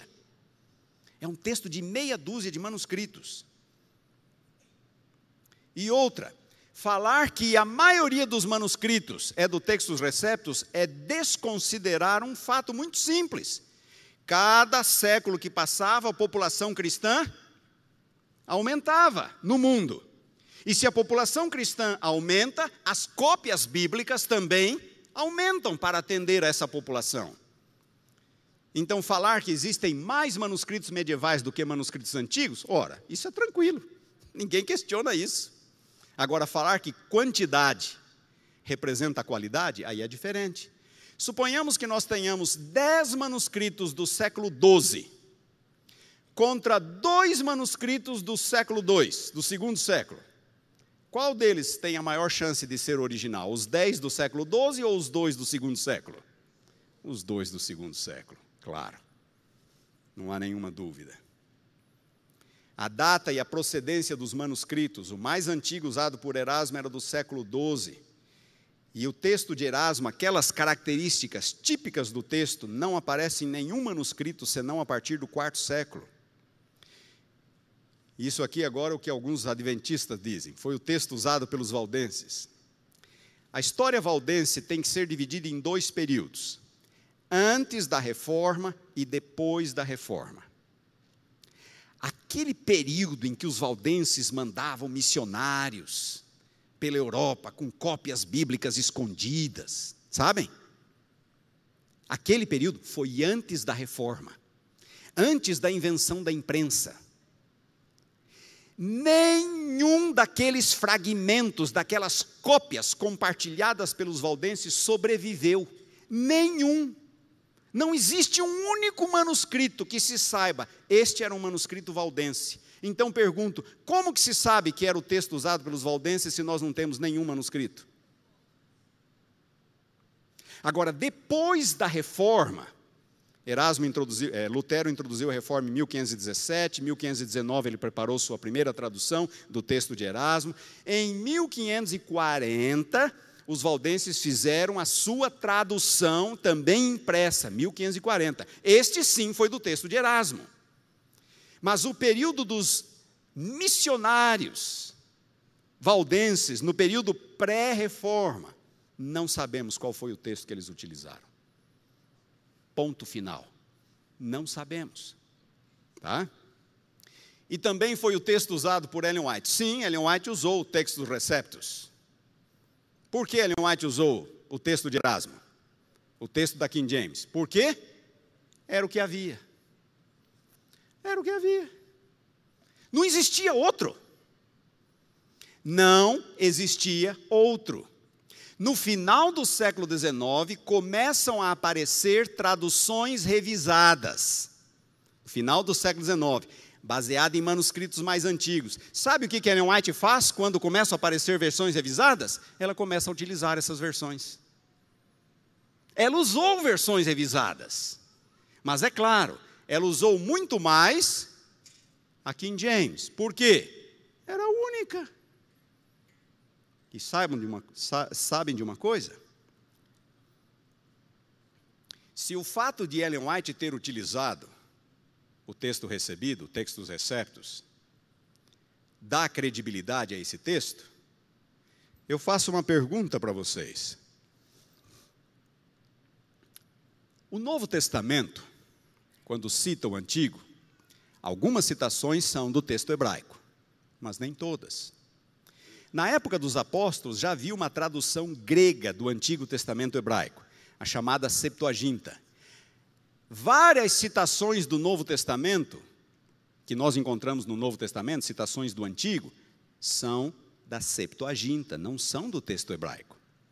No primeiro século também havia algumas paráfrases aramaicas, os targums, do texto hebraico.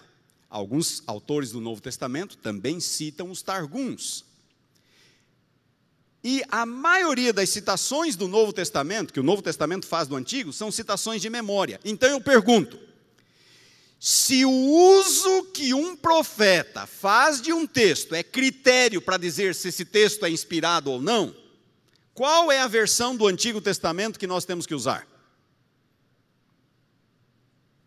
Sendo que os escritores do Novo Testamento às vezes usam o texto hebraico, às vezes usam a Septuaginta, às vezes usam os Targums e às vezes não usam nenhum deles fazem citações de memória. Irmãos, isso não é critério.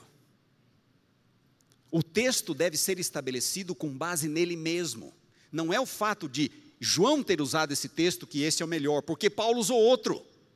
Vocês estão me entendendo? Paulo usou outro, Mateus usou outro, e daí? Qual que é o melhor? Então, dizer que o texto recebido, o texto receptos é o melhor, porque Ellen White utilizou, é um critério absolutamente improcedente. É um critério ridículo.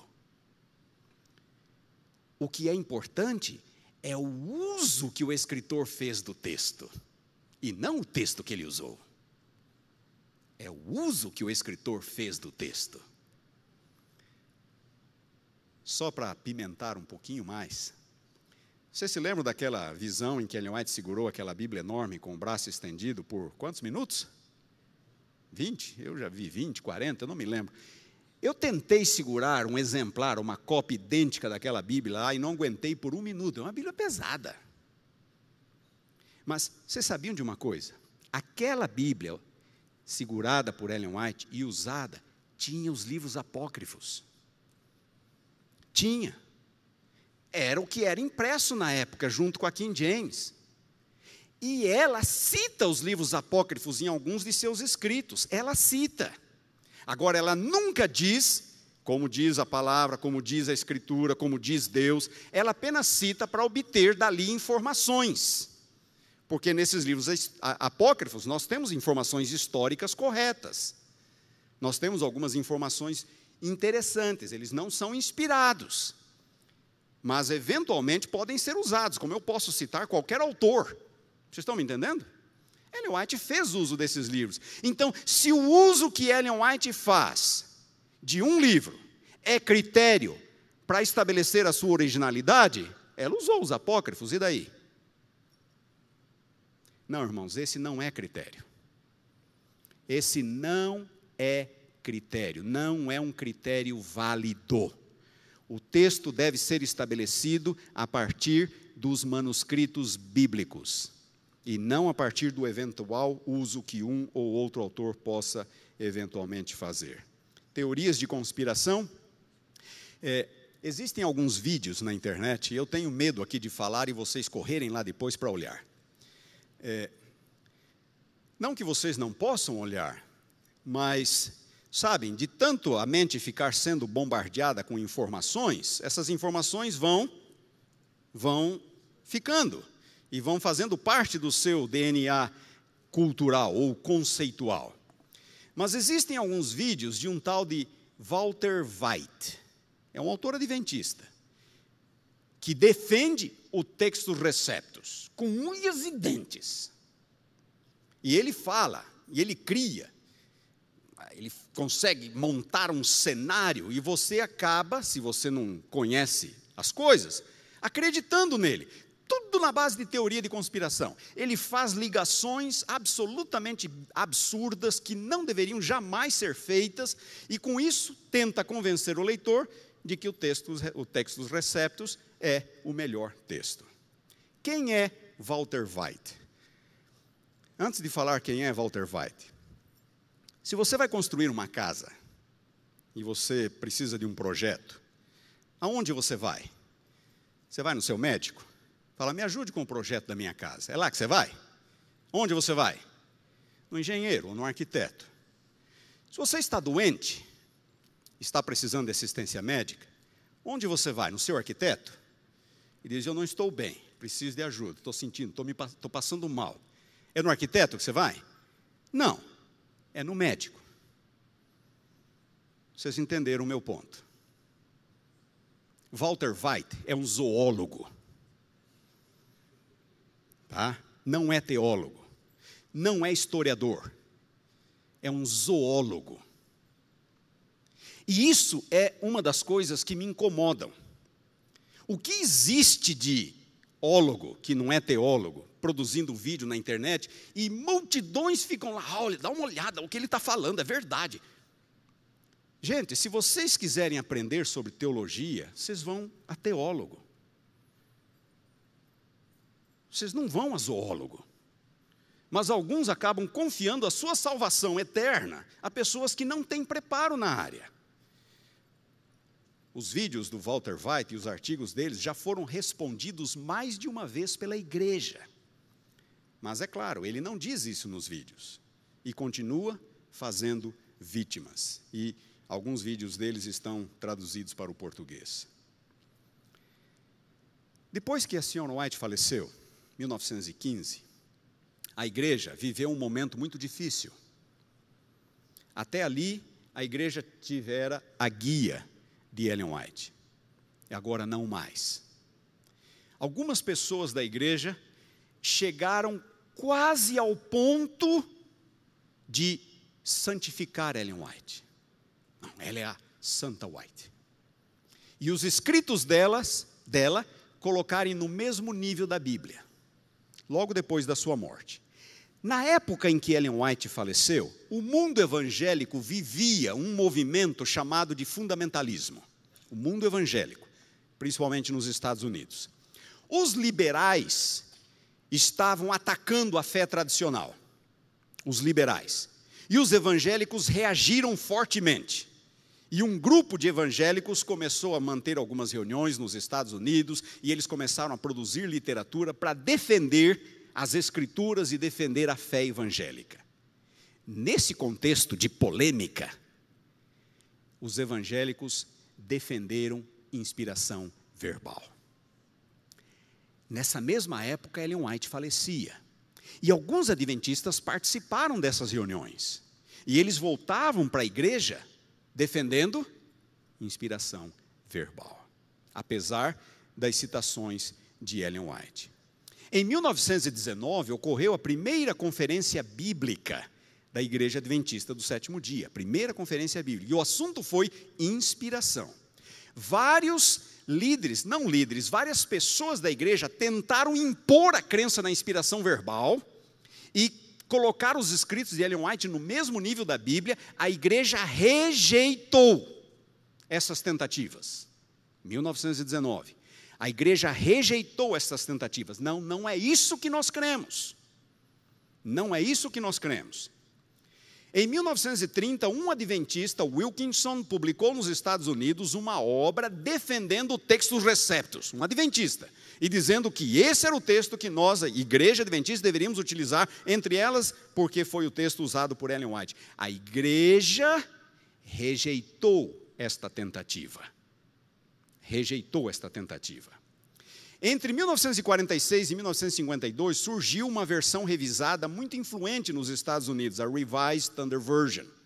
E de novo, um grupo de adventistas disse: não, esse não é o texto, é o texto receptus. E de novo, a Associação Geral, a Igreja Mundial interveio e, esse, e essa tentativa foi anulada. A igreja disse: não, nós não cremos no textos receptus, nós cremos sim nos manuscritos bíblicos e nós reconhecemos o valor da pesquisa dos manuscritos.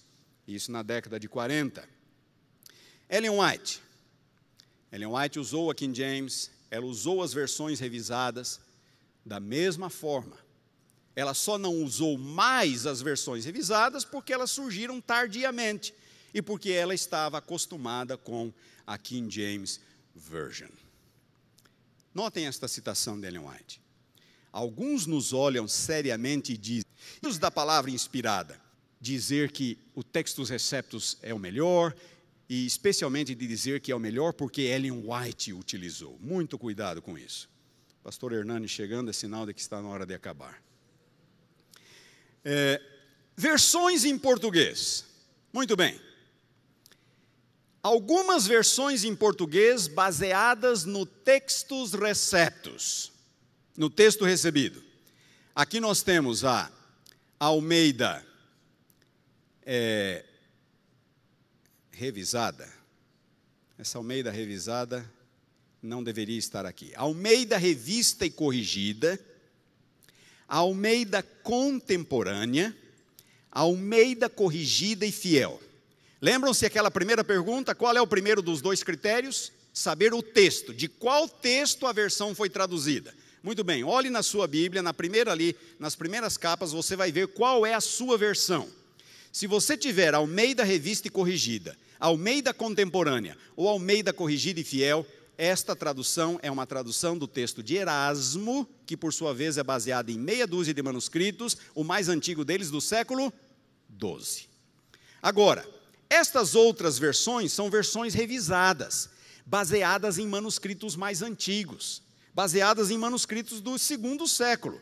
Ali estão a Nova Almeida, que foi lançada dois anos atrás pela Sociedade Bíblica, ali está a Almeida Revista e Atualizada, ali está a Almeida Revisada, revisada, ali está a nova tradução na linguagem de hoje, ali está a nova versão internacional, ali está a Almeida século 21, a nova Bíblia de Jerusalém e até a Bíblia Mensagem. Estas são todas versões baseadas em manuscritos melhores e mais antigos. Está claro essa, essa questão de texto? Muito bem, vamos adiante. E temos agora o segundo critério. O critério da tradução em si. Como avaliar uma versão? Qual é a melhor versão? Primeiro critério, texto. Segundo critério, a tradução em si. A natureza dessa tradução é literal ou é dinâmica? Uma tradução dinâmica é aquela que reproduz exatamente aquilo que o autor escreveu. A, a tradução literal a tradução dinâmica é aquela que procura representar o pensamento do autor, não necessariamente as palavras do autor. Segundo critério é o critério da ideologia. Ela é neutra ou ela é tendenciosa? É uma tradução neutra ou ela foi feita para puxar um pouco de brasa para essa sardinha aqui? Para defender algumas ideias em particular, algumas doutrinas. Vamos lá. Vamos falar um pouco, deixa eu exemplificar a tradução literal da tradução dinâmica. Aqui está a tradução da Nova Almeida, de Mateus 23, 29 até 32.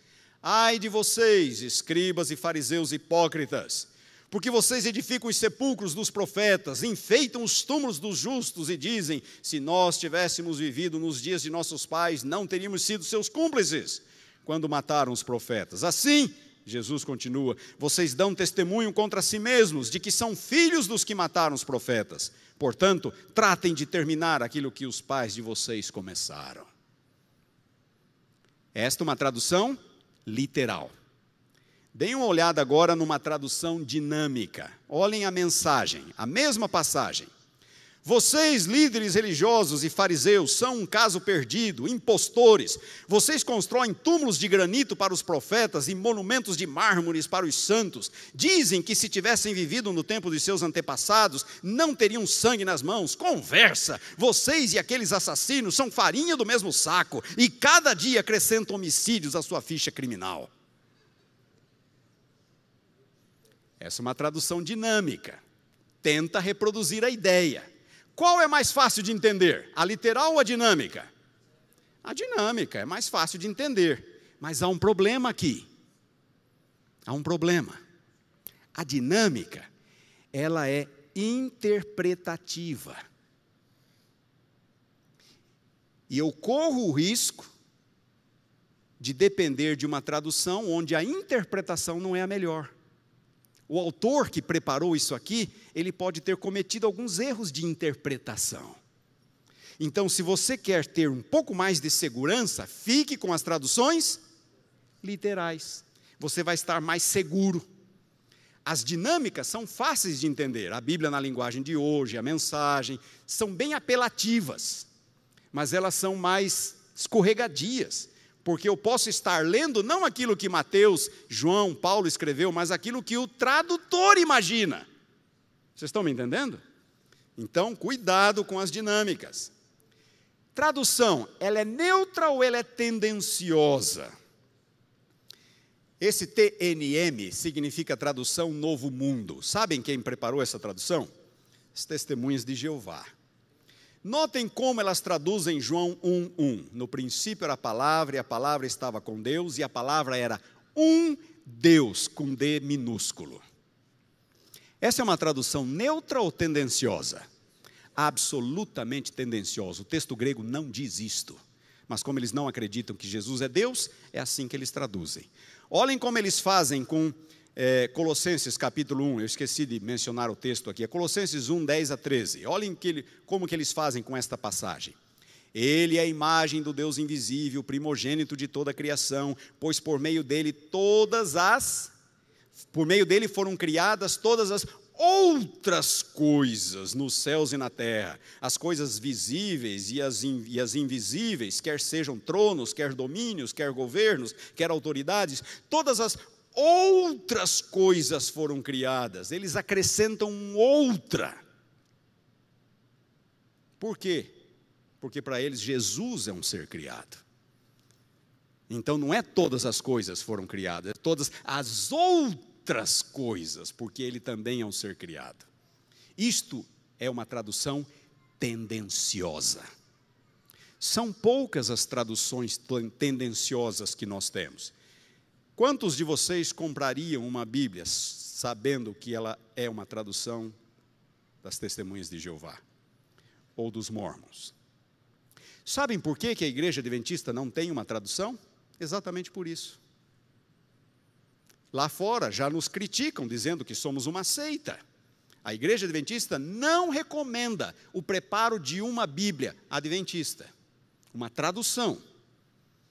A igreja adventista reconhece o trabalho das sociedades bíblicas e recomenda aos seus membros que usem as Bíblias produzidas pelas sociedades bíblicas. Concordamos com tudo que eles escrevem? Não, mas não vamos nós mesmos preparar uma tradução nossa.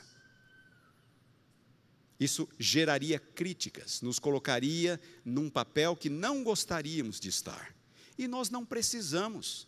Qualquer versão bíblica, nós podemos ser bons adventistas do sétimo dia, inclusive com textos receptos. Porque eu falei para vocês que as diferenças não afetam conteúdo doutrinário, não dizem respeito a conteúdo doutrinário. Existem passagens, alterações de natureza doutrinária? Sim, existem mas elas reforçam. Nenhuma doutrina depende de um texto alterado. Isso não nos deixaria, não nos tornaria menos adventistas. Notem alguns exemplos pontuais. Lucas, faltou mencionar o texto, é Lucas 16, 16. Lucas 16, 16. A nova Bíblia de Jerusalém traduz assim: a lei e os profetas até João. Lucas 16, 16. A lei e os profetas até João. A lei e os profetas o que até João? Está faltando um, um verbo. Está faltando um verbo. E agora ouçam, prestem atenção. É exatamente assim que Lucas escreveu. Lucas não tem um verbo ali. Não há um verbo. Lucas escreveu a lei e os profetas até João. A nova Bíblia de Jerusalém traduz o texto exatamente como ele está. Olhem como aparece na revista e corrigida, na Almeida século 21 e até na nova Almeida. A lei e os profetas duraram até João. Opa! Aí nós temos um problema. Certo? É uma tradução tendenciosa. Está querendo vender a ideia de que desde João nada mais de, de lei e de profetas. É exatamente assim que está ali. Olhem como diz a Almeida Revista e Atualizada: a lei e os profetas vigoraram até João, a mesma coisa. Mas Lucas não colocou verbo. Por que não? Não sei, tem que perguntar para ele. Ele não colocou o verbo. Agora notem, notem, nós temos um recurso nos evangelhos que é muito interessante. Quantos evangelhos nós temos? Quatro. Algumas frases de Jesus aparecem nos quatro. Algumas aparecem em três. Algumas frases aparecem em dois. E algumas só em um dos evangelhos. Esta frase aparece em dois evangelhos. O outro evangelho é Mateus. Mateus capítulo 11, versículo 13. E sabem como essa frase aparece em Mateus? Diz assim: Todos os profetas e a lei profetizaram até João. E Mateus colocou o verbo. O verbo é profeteuo em grego, profetizaram.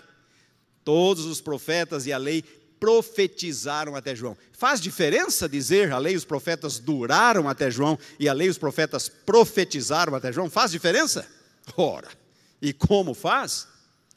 A lei e os profetas profetizaram acerca da vinda de Jesus. Até João. De João para cá, é o período do cumprimento, não é mais o período da profecia, é o período do cumprimento. É muito diferente de dizer a lei e os profetas duraram até João.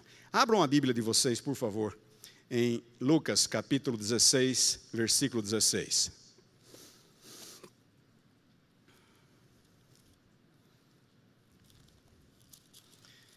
Lucas 16, 16. Então, nós encontramos essa informação aqui. A lei e os profetas, Lucas escreveu até João. Por que, que ele omitiu o verbo? Eu não sei. Mas vamos colocar aqui o verbo profetizaram, que é o verbo que Mateus coloca. A lei e os profetas profetizaram até João. Desde esse tempo vem sendo anunciado o evangelho do reino de Deus. Aquilo que era profecia, agora é cumprimento. Notem o versículo 17. É mais fácil passar o céu e a terra do que cair um tio sequer da lei. Como pode ser a lei e os profetas duraram até João e de repente o versículo 17 diz: é mais fácil passar o céu e a terra do que cair um tio sequer da lei. Jesus está reafirmando a validade da lei e não anulando a lei a partir de João. E logo em seguida, no capítulo, há a parábola do rico e do Lázaro. E vocês se lembram: o rico morreu, foi para o inferno, Lázaro morreu, foi para o seio de Abraão, e daí Lázaro fala para Abraão: Pai Abraão, é, eu tenho ainda, quantos irmãos? Cinco irmãos? Eu tenho um grupo de irmãos lá. É, mande alguém falar com eles para eles se arrependerem, para não virem para esse lugar de. Perdão, é o, é o, o rico que fala com Abraão. Para não virem para esse lugar de tormento. Versículo 29. Respondeu Abraão: Eles têm a lei e os profetas, Moisés e os profetas. Ouçam-nos. Que, que Jesus está reafirmando? A suficiência das Escrituras, da lei dos profetas para a salvação. Mas ele insistiu: não, pai Abraão, se alguém dentre os mortos for ter com eles, arrepender-se-ão. Abraão, porém, lhe respondeu: Se não ouvem a Moisés e aos profetas, tampouco se deixarão persuadir, ainda que ressuscite alguém dentre os mortos. Como pode o versículo 16 dizer: A lei e os profetas duraram até João, sendo que o 17 diz que a lei não vai passar? E nos na parábola seguinte, Jesus insiste na suficiência da lei dos profetas para a salvação. Percebem? Então a tradução ali deve ser a mesma de Mateus. A lei e os profetas profetizaram até João. Ou, no mínimo, deixar sem verbo, como a nova Bíblia de Jerusalém. Mas isso tornaria a frase profetizaram até João. Então, as traduções, elas têm problemas pontuais, defendendo mais uma, pendendo mais para cá, pendendo um pouco mais para lá. Mas como adventistas do sétimo dia, a igreja recomenda aos seus membros que deem prioridade às versões produzidas pelas sociedades bíblicas, porque elas são interconfessionais, interdenominacionais. Vai haver problemas aqui ou ali, mas nós estudamos e resolvemos esses problemas mediante o estudo e não mediante a impressão de uma Bíblia nossa, porque isto não ajudaria. Muito bem, aqui estão as versões em português. A Nova Almeida é uma tradução literal. A ideologia é neutra, vai ter alguns problemas pontuais. Almeida corrigida, literal, neutra. Almeida revisada é um neutro menos. Tem algum um pouquinho mais de tendência ali, algumas ideias dispensacionalistas. Isso é uma outra história. Almeida século 21 também é um neutro um pouquinho menos ali, tá? A Bíblia na linguagem de hoje, nova tradução na linguagem de hoje, é uma tradução dinâmica, assim como a mensagem, a última da lista. Ela é muito dinâmica. E aí eu corro o risco de estar lendo as interpretações do tradutor. Então, cuidado com as traduções dinâmicas, prefiram as literais e prefiram aquelas que são neutras na sua ideologia, embora possamos encontrar alguma questão mais pontual. Concluindo, qual é a melhor versão que nós temos em português? Muito bem. A primeira da lista, aquela que eu dou nota 9.5, é a Nova Almeida, terceira edição da Almeida atualizada, que foi lançada dois anos atrás, e vocês encontram na, na, na loja do, da casa, e vocês encontram nos sites, nas, nas livrarias evangélicas, no site da Sociedade Bíblica. É uma iniciativa de uma sociedade bíblica e não de uma pessoa em particular. Não de uma denominação em particular. Ela não é batista, ela não é presbiteriana, ela não é luterana, ela é interconfessional. Concordamos com tudo que está ali? Não, não concordamos com tudo que está ali. Eu já disse para vocês que eu fui consultado, mandei uma lista de observações, algumas foram incorporadas, outras não. Não há problema. Vamos trabalhar com a Bíblia, vamos resolver os problemas, mas vamos usar uma versão que é preparada por uma sociedade bíblica. Tá bem? O texto dela, eu dou nota 10. Por quê? Porque é baseada nos melhores e mais antigos manuscritos, não é baseada no Textus Receptus. É baseada nos melhores e mais antigos manuscritos. O 9 que eu dou na tradução é porque tem um ou outro probleminha pontual ali com o qual eu não concordo. Então eu dou 9 na tradução. Avaliação final, 9,5. A segunda da lista é a nova versão internacional. Também dou 10 no texto, baseada nos melhores manuscritos, melhores e mais antigos manuscritos. A tradução, ela é um pouquinho menos neutra. Ela, eu vou ver uma tendenciazinha aqui ou ali é, na nova versão internacional. Então, em vez de dar nove, eu dou oito para ela. E com isso, na minha avaliação, ela fica em segundo lugar. Eu queria dizer que esses números aqui são meio. não são muito absolutos, tá? É só uma tentativa de ajudar vocês a entenderem esse contexto, esse cenário. Ao meio do século 21, também eu dou 10 no texto, baseada nos melhores manuscritos. Eu dou oito na tradução, mesma nota que eu dou na nova versão internacional, e a avaliação final, a nota final dela é nove. A nova Bíblia de Jerusalém, dou dez no texto, baseado nos melhores manuscritos gregos. A tradução também dou oito, vocês vão ver ali um saborzinho católico de vez em quando. Vocês vão encontrar a palavra hóstia e alguma outra expressão bem católica na nova versão internacional na Nova Bíblia de Jerusalém. Então, é, eu dou nota 8, final 9, mas é uma boa tradução. Todo aluno de teologia deveria ter uma na sua biblioteca. Ao meio da revista atualizada, nota 10 no texto, baseada nos melhores manuscritos gregos e é, hebraicos. Tradução, eu dou nota 7 porque ela já tem 60 anos. Ela já é arcaica, ela usa voz, que ninguém usa mais então ela já é um pouco arcaica, algumas expressões mais arcaicas, por isso eu dou 7. Avaliação final 8,5. Essa que foi usada pela CPB durante muitos anos. A CPB agora tem usado mais a nova versão internacional e talvez vá passar a usar a, a, a nova Almeida também revisada. A Almeida revisada não teve muita circulação, mas foi uma boa versão, eu dou 8,5 para ela. Nova tradução na linguagem de hoje, desde o ponto de vista do texto baseado nos melhores manuscritos. Mas a versão dela é dinâmica demais. Lembram-se? Dinâmica demais, muito interpretativa. Eu dou sete, eu dou quatro na, na tradução. E aí a avaliação final ela fica com sete. Almeida contemporânea, eu dou cinco. Por quê? É baseada no Textus Receptus, no texto de Erasmo. A tradução é boa, mas ela deixa a desejar no texto. Então, avaliação final, 6,5. A mensagem, eu dou 10 no texto, baseada nos melhores manuscritos. Mas na versão, na tradução, eu dou 2. Ela é interpretativa demais. E até usando uma linguagem assim que, farinha do mesmo saco, hum, é, aquilo ali me, me agrediu. Então, eu dou 2. Tá? Avaliação final, 6. Muito interpretativa. Almeida Revista e Corrigida que é o mesmo texto da Almeida Antiga. Eu dou cinco no texto. Por quê? Textos receptos. Tradução, cinco, porque já tem muitas décadas, já está muito arcaica, já não se fala mais do jeito que está escrito ali. Avaliação final, cinco. Essa seria a mesma avaliação que eu daria para a Almeida Antiga. E agora eu pergunto: é possível ser adventista com todas essas Bíblias? Sim, todas elas. É possível. Vamos ter problemas pontuais aqui ou ali, mas é possível ser adventista com todas elas.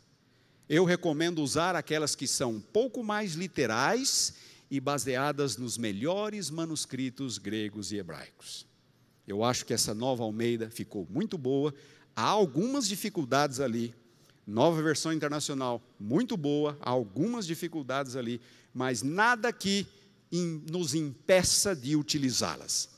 E nada que nos leve a querer a nossa própria tradução. Lembrem-se, quem é que mexia no texto? Os hereges. Os hereges mexiam no texto. Nós não precisamos e não devemos fazer isto. Muito bem. Obrigado pela atenção de vocês. Espero que